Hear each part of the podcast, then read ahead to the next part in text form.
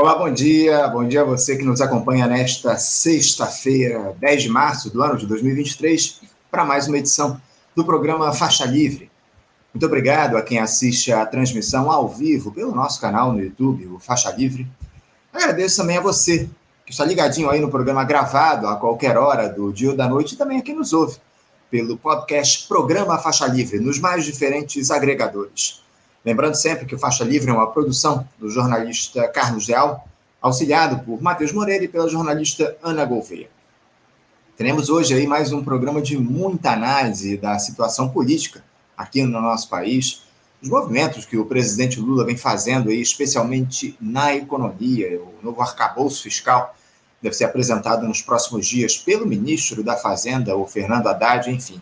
Mas vamos comentar, claro, evidentemente, o embrólio lá das joias envolvendo a família Bolsonaro. O ex-presidente terá de depor sobre esse caso após uma decisão do Tribunal de Contas da União. Problemas para o ex-capitão, ao que tudo indica. E quem estará aqui conosco para analisar todas essas questões será o professor de Ciência Política no Instituto de Relações Internacionais e Defesa, o IRID, da Universidade Federal do Rio de Janeiro, Carlos Eduardo Martins. E como toda sexta-feira, vocês sabem, hoje também tem debate aqui no nosso Faixa Livre. Vamos falar sobre as relações de trabalho altamente precarizadas nos últimos anos, a partir especialmente da aprovação da contrarreforma trabalhista lá em 2017, que prometia combater o desemprego, mas, como era esperado, retirou direitos e, e jogou milhões de brasileiros no poço da informalidade quase 40 milhões de trabalhadores aí sem carteira assinada aqui no país, além do fechamento de inúmeras vagas no mercado formal de trabalho. E para analisar as alternativas para esse cenário assustador, convidamos um time de especialistas bastante diverso. A coordenadora do Movimento Unido dos Camelôs, a MUCA, Maria dos Camelôs, a doutora em Desenvolvimento Econômico e pesquisadora do Centro de Estudos Sindicais e de Economia do Trabalho, o CESIT, do Instituto de Economia da Universidade de Campinas, Paula Freitas, e o presidente da Central Única dos Trabalhadores aqui do Rio de Janeiro, a CUT-RJ, Sandro César. Um programa que vai te manter aqui ligadinho do outro lado da tela, como já está o nosso primeiro entrevistado do programa de hoje, que eu já faço questão de cumprimentá-lo, o professor de Ciência Política no Instituto de Relações Internacionais e Defesa, o IRID, da Universidade Federal do Rio de Janeiro, a UFRJ, Carlos Eduardo Martins. Carlos Eduardo, bom dia.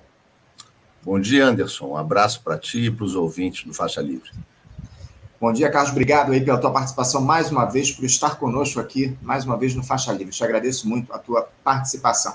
Carlos Eduardo, o, Brasil ele segue aí tentando se livrar dessa espécie de distopia coletiva que nós vivemos por pouco mais de quatro anos, desde que o Jair Bolsonaro aproveitou-se daquele sentimento antipetista e foi alçado à presidência da República. Esse sujeito absolutamente inepto, despreparado, além de tentar levar à frente um projeto de desmonte do Estado e implantação de um modelo de governo autoritário, ele tentou se utilizar da máquina pública para enriquecer, como ficou evidenciado aí nesse escândalo das joias supostamente presenteadas pelos árabes. O presidente Lula, Carlos, tem essa missão de reconstruir um país destroçado e nos recolocar na trilha do crescimento ainda que não seja essa, evidentemente, uma tarefa das mais fáceis, até pelo caráter dessa oposição de extrema-direita e também, obviamente, pelas alianças que foram construídas para se derrotar o bolsonarismo. Carlos Eduardo, o, o lulismo tem sido capaz, nesse iníciozinho de mandato, de oferecer segurança para o país, a segurança que o país precisa, acima de tudo, nesse processo de reconstrução? É, nós estamos no início de um processo, né? É por enquanto, é, o governo Lula tem mantido as expectativas da população, o otimismo da população e uh, um desejo uh, e uma expectativa de melhora. Né? Até porque é, o comparativo anterior era absolutamente terrível. Então, isso favorece, em certa medida, é, ao governo Lula. Então, acho que a por parte da população brasileira, e sobretudo dos setores mais organizados dos movimentos sociais, é, uma margem de tolerância bastante grande, é, em função de que é, se trata de um governo que busca justamente fazer essa transição para um novo tempo, transição essa que não é nada fácil, né? porque há um conjunto de âncoras, de autoritarismo que foram colocados nesse período de 2016 a 2022. É, que é a opção, a, a, Carlos, Carlos, desculpa te interromper. O teu áudio ele ficou um pouquinho abafado aqui. A gente não está conseguindo acompanhar ele com presença. Talvez seja o, o, fone de ouvido. Eu não sei se de repente é. pode ser o fone que esteja trazendo essa questão. Vamos ver aí. Você me ouve bem? Deixa eu dar Melhorou, melhorou, melhorou. Deve ser o áudio. Bom, então, é... o, o que eu dizia é o seguinte: não é que há um, um, uma expectativa da população não é, uh, favorável em relação ao governo Lula, até porque o comparativo anterior era absolutamente terrível e porque se sabe perfeitamente que uh, a situação onde o governo Lula se move é uma situação difícil, porque uh, o passado permanece em muitas instituições do Estado brasileiro. O passado permanece uh, no Congresso brasileiro, que tem a maioria conservadora. O passado permanece em um legado institucional do golpe de 2016, um é, a Aliança Constitucional de 85, que se quer agora por esse arcabouço fiscal, cujos detalhes ainda está por se ver. Há um problema gravíssimo, que é a autonomia do Banco Central, que retira do presidente da República o controle sobre a política monetária, o controle sobre as reservas uh, do país e também sobre a emissão monetária. Enfim, elementos básicos é, que uh, constituem é, prerrogativas uh, do que se espera é, de um governo estão na mão uh, de um indicado pelo governo anterior. Então, uh, por tudo isso, há uma tolerância dos setores mais organizados da sociedade e uma percepção de que é preciso avançar um certo grau de cautela para, enfim, se conseguir espaço para estabelecer algum tipo de modificação. Então, acho que o governo Lula ele uh, começa uh, nessa perspectiva não é, de atender a um processo de mudança que se sabe que não será abrupta, que, sabe, que se sabe que não será radical, mas que não se sabe muito bem ainda por que caminhos vai, e se busca, na verdade, um espaço aí nesse período de construção, onde a liderança do presidente é uma liderança que a população confia e, na verdade, não há nenhuma outra com capacidade de mobilizar a população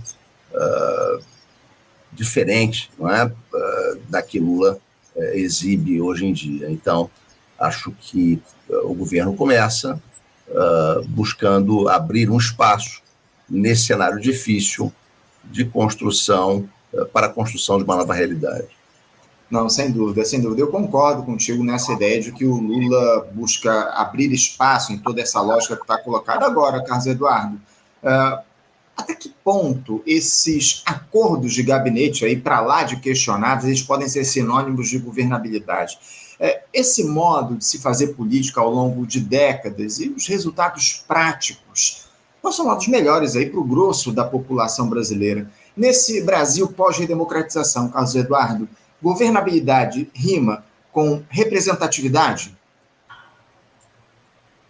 Pois é, o problema é que nós temos é, instituições que foram uh, ocupadas por representantes da população, né, que foram eleitos pela população, mas que, eh, na verdade, eh, não atendem aos grandes anseios de mudança dessa população. É o caso do nosso Congresso, que está uh, permeado por forças conservadoras. Há um enorme descompasso entre a eleição para presidente da República, que é uma eleição onde a maioria da população uh, sinalizou a vontade de mudar, e uh, a eleição para o Congresso que uh, manteve forças conservadoras. É? Há uma enorme dificuldade da nossa população em conseguir articular o voto uh, proporcional com as suas esperanças uh, mais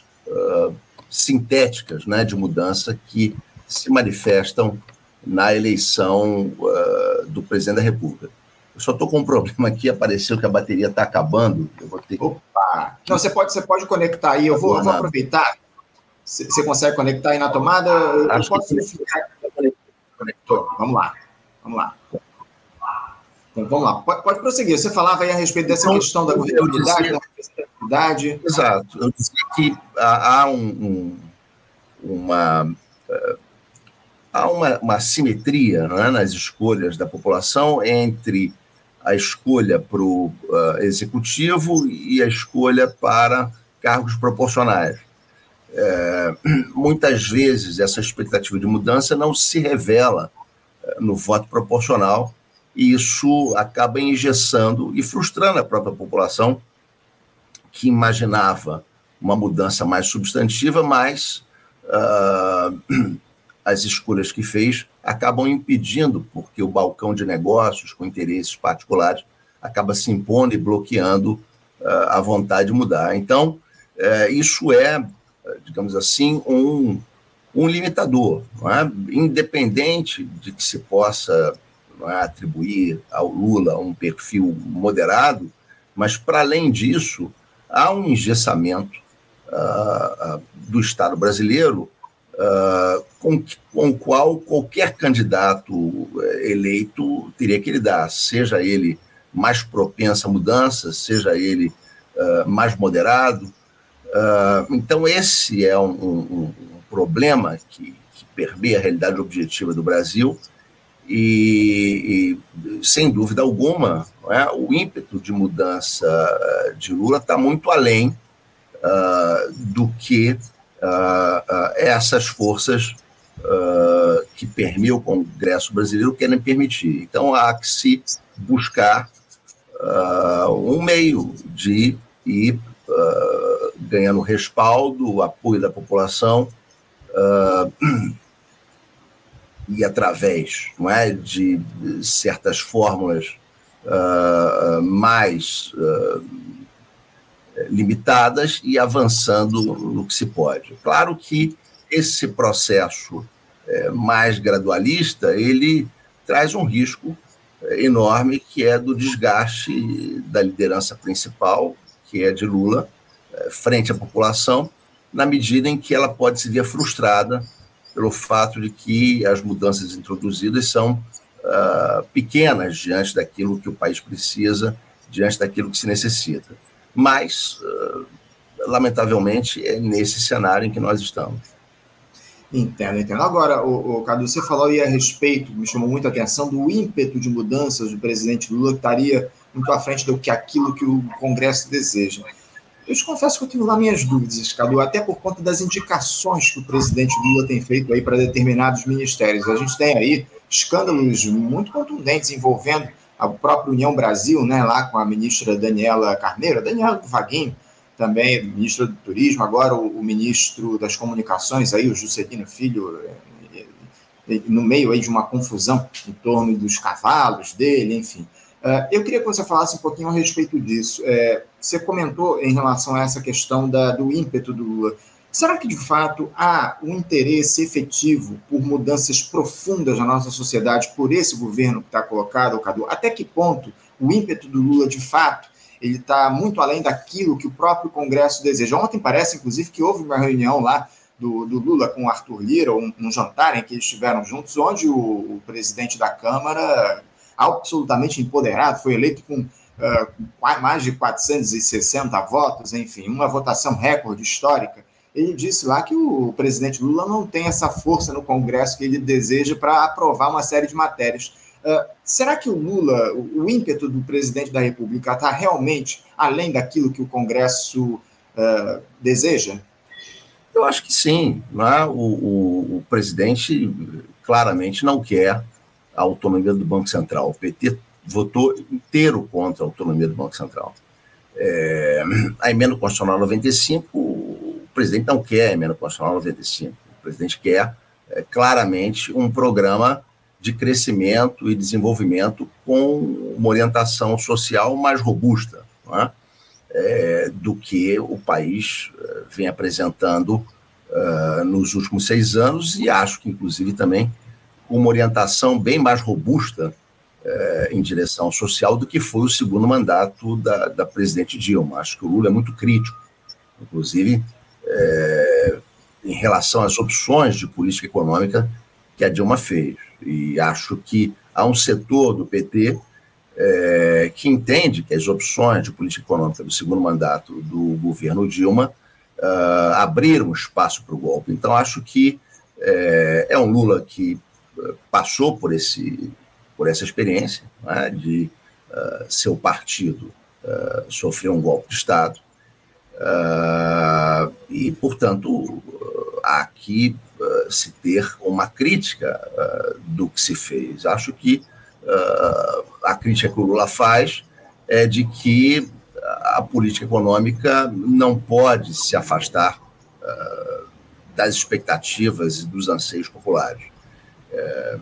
Aliás, é, o, PT sofreu dois momentos muito perigosos. Um, no início do governo Lula, quando houve uh, as denúncias é, de, de manipulação no Congresso para aprovar a reforma da Previdência, é, e onde a popularidade do Lula teve uma queda significativa, e o outro momento que culminou com, com um golpe de Estado de 2016. Então, o Lula, eh, creio que é consciente é, de que essas duas iniciativas de afastamento da política econômica eh, em relação às expectativas populares, elas criam uh, uh, espaço para o golpe. É? E um resultado, por exemplo, durante o mandato do Lula, para retificar, digamos assim, erros, foi retirar uh, a presença do Palocci em uma posição chave do seu ministério,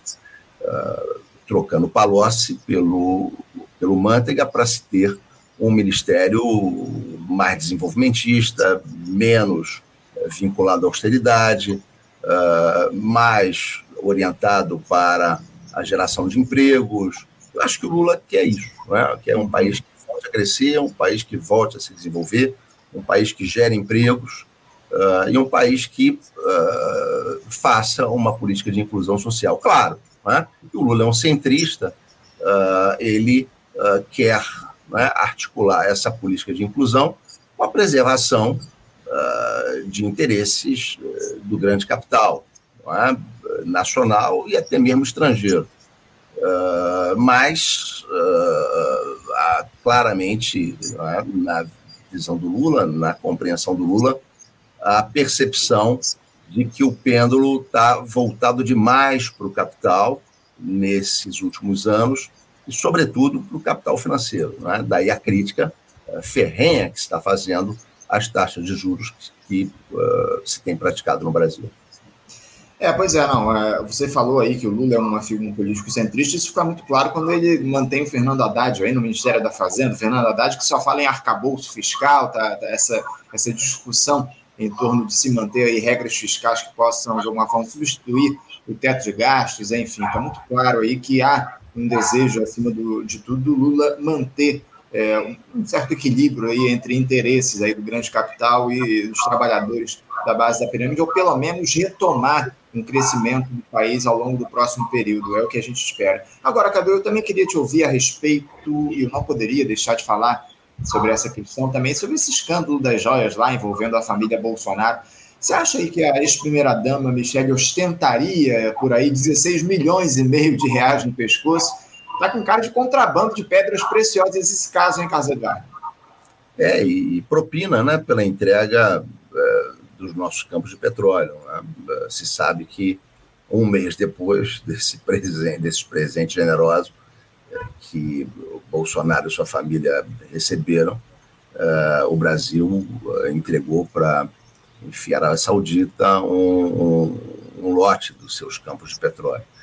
Então, é, é uma coisa é, realmente é, absolutamente escrachada. Né? O Bolsonaro é, foi pego em flagrante e, e acho que há um espaço para se fazer uma ofensiva contundente é, contra o bolsonarismo, porque uh, o bolsonarismo atrapalha uh, a centro-direita no Brasil. Né? O bolsonarismo é o grande inviabilizador da centro-direita como concorrente do PT. Então, uh, acho que o Lula pode ter um apoio contundente no Congresso e das forças de centro-direita para avançar em, em, em, políticas que realmente possam punir, enfim, esse grupo de fascistas delinquentes que tomaram conta do Estado brasileiro.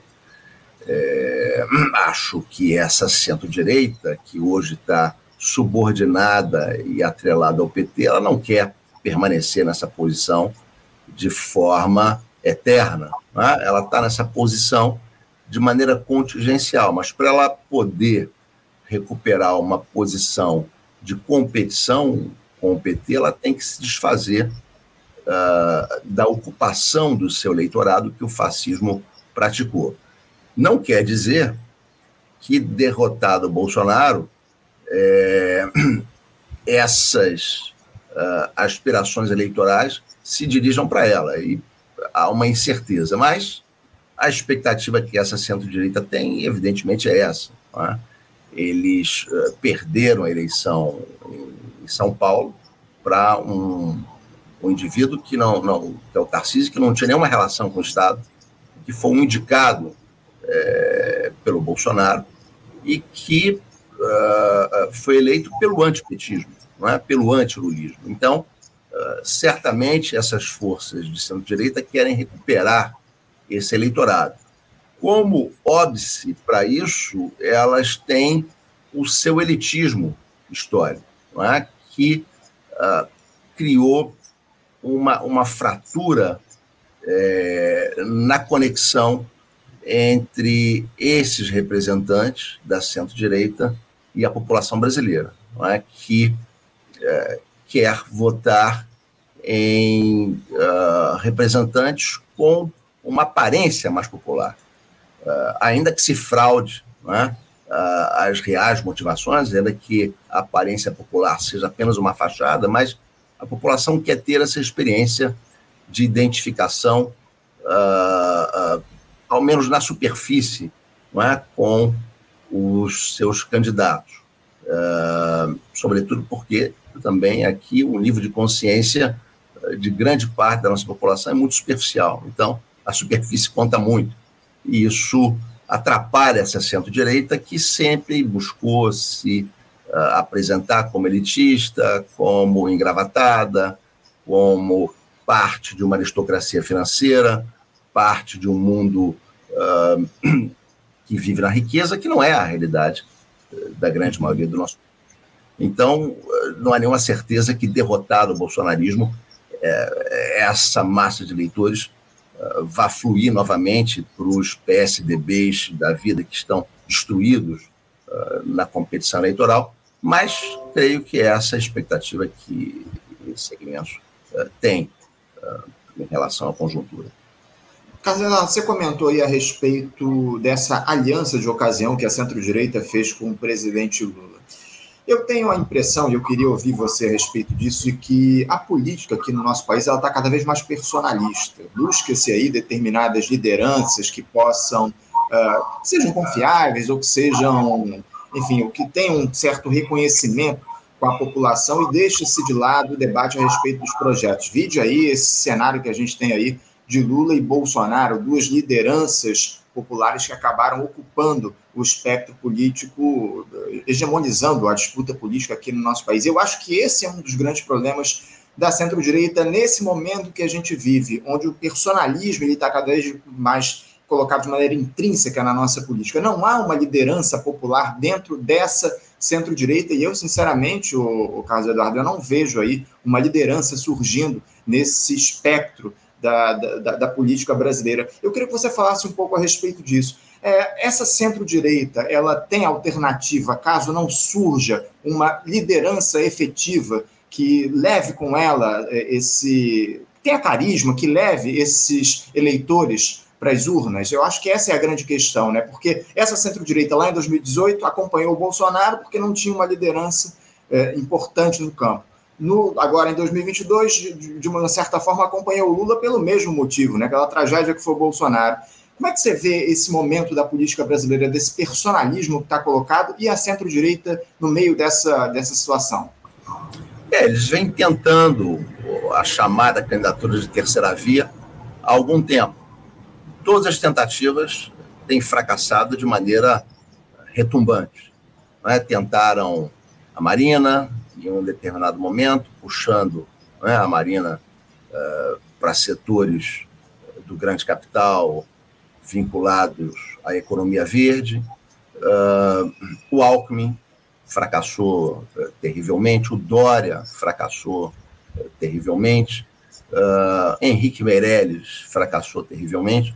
Então, eles não conseguem encontrar uma, uma um candidato que possa uh, ser síntese de uma fórmula vitoriosa. É, e isso coloca, evidentemente, parte dessa centro-direita temerosa, né, de abandonar o bolsonarismo e não ter nenhuma outra alternativa e acabar reforçando o PT, acabar reforçando o livro. Né? Esse é um risco né, que faz com que uh, a centro-direita fique muito cautelosa e por mais que tenha críticas ao Bolsonaro, ah, já que ele tem bom desempenho eleitoral, se agarra a, a, a essa liderança. Então, esse é um, é um, é um é problema aí que eh, divide eh, parte da burguesia brasileira em um setor não é, que colabora uh, com o governo petista, até porque não é, vê também muitos riscos no Bolsonaro, é? na sua tentativa de eh, se apropriar do Estado e transformar o Estado uh, num instrumento de negócio particular, uh, usando o Estado, inclusive, para uh, promover a ascensão de grupos burgueses que eram grupos de segunda, digamos assim, na hierarquia do grande capital no Brasil. Então, há setores mais tradicionais uh, que têm muitas ressalvas ao Bolsonaro e buscam se aproximar do PT por causa disso, mas também, por outro lado, têm medo de destruir o bolsonarismo e uh, não encontrar uma fórmula política própria e acabarem uh, refém uh, de um PT que sairia fortalecido. Tá? Então, essa é uma, é uma interrogação que se coloca no cenário político brasileiro. Entendo, entendo. Agora, o Carlos Eduardo, eu tenho visto aí alguns analistas se questionando sobre se esse escândalo aí das joias árabes é, é capaz de afetar a extrema-direita. Eu te confesso aí que, que não vejo a menor possibilidade disso acontecer. Inclusive, pelo que eu tenho observado na bolha bolsonarista, esse é um tema aí que sequer é comentado lá entre essa turma. Essa turma continua absolutamente mobilizada e engajada. Na tua avaliação, Carlos Eduardo, que é capaz de fazer o bolsonarismo derreter aqui no nosso país? Esse é um movimento que pode se dar a partir da dinâmica interna da política nacional? Fatores externos precisariam atuar aí para que nós possamos superar esse momento difícil onde a extrema-direita toma conta do nosso país, Carlos Eduardo? Como é que você observa isso? Se esse escândalo é capaz de, alguma forma, afetar a imagem do Jair Bolsonaro ou, ou isso é um movimento que deve se dar de um, num outro sentido? Eu acho que afeta. Eu acho que afeta da mesma forma como o 8 de janeiro afetou. Uh, 75% da população se colocou contra as manifestações do 8 de janeiro. Mas, claro, o bolsonarismo vai manter seu núcleo orgânico fascista, que é um núcleo que representa aí 25% a 30% da população brasileira. Agora, a gordura que leva ele esticar esses 30 até 49, acho que parte dessa gordura ele perde, o que não quer dizer que seja uma perda definitiva, porque se o antipetismo for mais forte, nesse segmento, eles voltam, digamos assim, a escolher, como eles dizem, meu bandido, meu bandido favorito. Não é isso? Meu malvado favorito, né? Meu malvado favorito. É. Então, eles voltam a, a, a, escolher o malvado favorito. Então, uh, uh, acho que nesse momento né, o, o Bolsonaro perde sim, e isso pode ser uh, bastante favorável para imprensar esse setor e, e avançar com medidas uh, de punição uh, naqueles que organizaram o bolsonarismo. Porque não adianta não é, concentrar o ataque ao bolsonarismo no varejo e, e, e manter né, os cabeças uh, do movimento impunes. Né, porque esse varejo não significa nada. Né?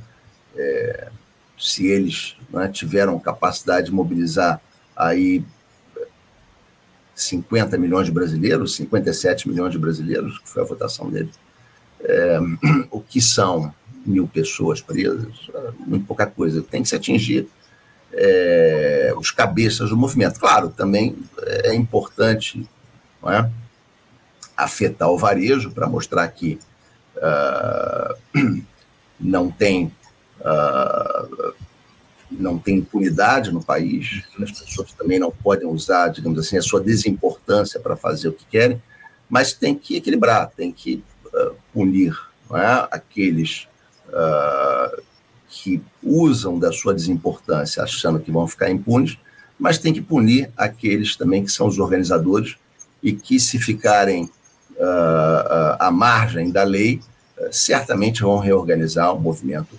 em, em, em outro período, quando a conjuntura for favorável, quando o desgaste do governo Lula for maior, porque, evidentemente, que essa lua de mel do governo Lula com a população brasileira é uma lua de mel transitória né? e pode terminar uh, se não, uh, uh, se o governo Lula não entregar resultados substantivos para a nossa população. Então, uh, há um período de encantamento e depois tem que se lidar com a realidade.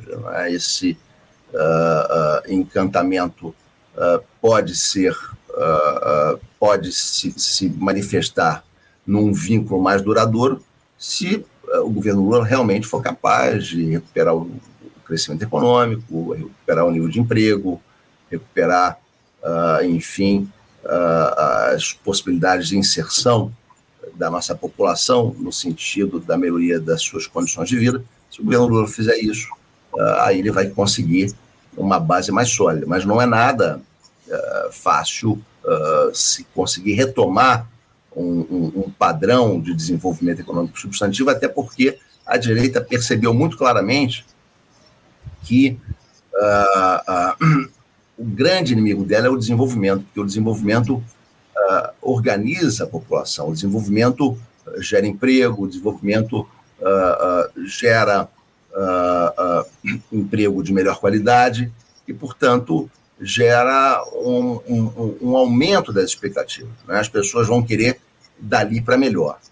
E, e, e justamente né, o que permitiu a essa direita uh, se manter no Estado brasileiro foi destruir a economia política do desenvolvimento e colocar no seu lugar uma economia da recessão, uma economia da depressão permanente, elevando as nossas taxas de desemprego para uh, taxas de dois dígitos, é? gerando 14, 15 milhões de desempregados no país, uh, destruindo qualquer sonho de uma vida melhor. Então, uh, é isso que o governo Lula tem que fazer: recuperar a capacidade do nosso povo sonhar e se organizar para defender uh, os seus desejos, os seus uh, sonhos de futuridade. Sem dúvida, sem dúvida alguma. É muito claro que o, o governo Lula precisa, de fato, levar essa, esse sonho do brasileiro à frente. Né? De alguma forma, ele precisa é, atuar no sentido de que haja crescimento do, do nosso país. E eu te confesso que eu vejo muita dificuldade disso cidade de fato, até por conta do cenário internacional. O Lula vai ter muita dificuldade nesse sentido. Estamos aí perto, de, pelo menos o que os analistas internacionais dizem é que teremos aí uma recessão muito intensa ao longo dos próximos meses, anos, enfim, é um, um cenário muito intrincado que o Lula vai ter de se colocar com muita firmeza nesse sentido. Cadu, para a gente encerrar aqui o nosso papo, eu queria trazer um tema que, que vem, tem sido recorrentemente trazido aqui no Faixa Livre, que é justamente o seguinte: como é que o marxismo, na tua avaliação, pode auxiliar uma classe trabalhadora tão desmobilizada a reivindicar direitos, Cadu? Muito se fala nessa importância da construção de uma vanguarda, mas eu te confesso que eu não consigo perceber a influência desses estudiosos na luta efetiva de classes do dia a dia. Há quem diga, inclusive, que a esquerda só sabe falar para dentro. Eu queria ouvir a sua opinião a respeito desse tema, Cadu, que nós temos trazido aqui ultimamente ao debate no programa. A importância dessa vanguarda teórica na prática da luta de classes. A esquerda consegue manter esse diálogo com a classe trabalhadora? Olha, é, eu acho que o nosso problema não é, é da ausência de uma teoria uh, que realmente aponta aponte os, os, grandes problemas e as grandes questões do Brasil. Nós temos aí, na nossa história, um conjunto de, de pensadores teóricos de grande qualidade, é? com uma radicalidade uh, uh, muito fecunda. É? Tivemos aí uh, uh, Teotônio dos Santos, Rui Mauro Marini, Darcy Ribeiro, uh, Vânia Bambirra, Florestan Fernandes, Milton Santos. tivemos uma, uma quantidade imensa de, de autores. É, o, o, grande problema nosso é? é, conseguir uh, articular esse pensamento a uma prática uh, transformadora e revolucionária. E isso não é um, não, é, não, a, responsabilidade, a responsabilidade disso não está só, digamos assim, em defeitos organizativos da esquerda, mas também num cenário muito inóspito uh, onde ela se move. Né? Nós temos um país de dimensões continentais, uh, nós temos um, um, um, monopólio midiático que dificulta enormemente a, a visibilização uh, desse pensamento, nós temos uh, mais de 60 universidades federais brasileiras e nenhum jornal diário dessas universidades. nós temos uma vinculação muito limitada das universidades públicas com as comunidades periféricas. Agora, com o sistema de cotas, se melhorou, digamos assim, o, o perfil demográfico daqueles que estão na universidade, mas a quantidade de pessoas que não estão é muito maior do que aqueles que estão. Então, não basta só, digamos assim, distribuir mais equitativamente o perfil do aluno universitário, tem que se ampliar uh, uh, o número de vagas. É? E tem que se criar campos nas regiões periféricas. Nós não temos não é? campos universitários salvo uma ou outra exceção, perto uh, das grandes comunidades populares do nosso país. Então, é preciso que, institucionalmente, nós criemos bases na sociedade civil para que aí essa vontade revolucionária possa agir num campo fértil. Não é? Porque senão é que nem você jogar semente num deserto. Não é? ela não vai germinar. Ou quando germina, não cria, digamos assim, uma floresta, né? Cria um ou outro broto, mas aquilo não se dissemina. Então, esse é um problema. Acho que a nossa sociedade civil é, tem que se organizar de maneira mais includente, mais participativa. É? As, as, universidades brasileiras têm um, um, papel muito importante, elas deveriam estar mais voltadas para essa articulação com as nossas comunidades. Eh, agora tivemos no FRJ uma experiência que vai na direção contrária, ao invés de se articular com as comunidades populares, nós tivemos né, a, a, entrega de parte do campus da Praia Vermelha uh, para o capital imobiliário né, e uh, a cessão né, por 30 anos né, de um espaço físico uh, e cultural uh, que poderia ser usado de outra forma, sobretudo agora, né, com a existência de um novo governo, né, se poderia criar mobilização, pressão nessa direção, mas acho que a nossa sociedade civil atua, uh, a nossa esquerda na sociedade civil atua de maneira muito burguesa, muito acomodada, digamos assim, aos compartimentos onde vive. Isso dificulta demais. Sem dúvida, sem dúvida alguma. É muito importante que haja uma ação efetiva da, da, academia nesse sentido, de unificar, de trazer informação de qualidade, de propor a discussão no nosso país. Você comentou muito bem essa questão da, da, da falta de comunicação das entidades. Não há um jornal aí das universidades, um jornal diário dessas, dessas universidades para dialogar com a comunidade. Enfim, há muitas questões. Eu acho que a, a, a universidade a academia ela pode auxiliar muito nesse processo que está colocado aqui, mais do que necessário no nosso país, de retomada da, na verdade, de, de, eh, de, recolocação da classe trabalhadora aí no topo das prioridades do nosso país e de explicar a realidade dos fatos como ela se dá, deixando um pouco de lado esse discurso hegemonizado aí pela imprensa no nosso país. Carlos Eduardo, eu quero te agradecer muito a tua participação conosco no programa de hoje. Muito obrigado pela tua participação com a gente aqui no nosso Faixa Livre. Eu te desejo um ótimo final de semana. Deixo um abraço forte e um bom dia. Eu que agradeço, Anderson. Um forte abraço para ti e para os ouvintes desse programa tão importante. Obrigado, Carlos Eduardo. Um abraço para você. Até a próxima. Conversamos aqui com o professor de Relações Internacionais da, da, do Instituto de Relações Internacionais e Defesa, o IDIT, da Universidade Federal aqui do Rio de Janeiro, a UFRJ, Carlos Eduardo Martins. Você, ouvinte do Faixa Livre, pode ajudar a mantê-lo no ar. Faça sua contribuição diretamente na conta do Banco Itaú, agência 1964, conta corrente 03004 dígito 1. Essa conta encontra-se em nome da Associação de Funcionários do BNDES, a AFBNDES, uma das nossas entidades patrocinadoras, mas seus recursos são destinados exclusivamente para o financiamento do nosso programa.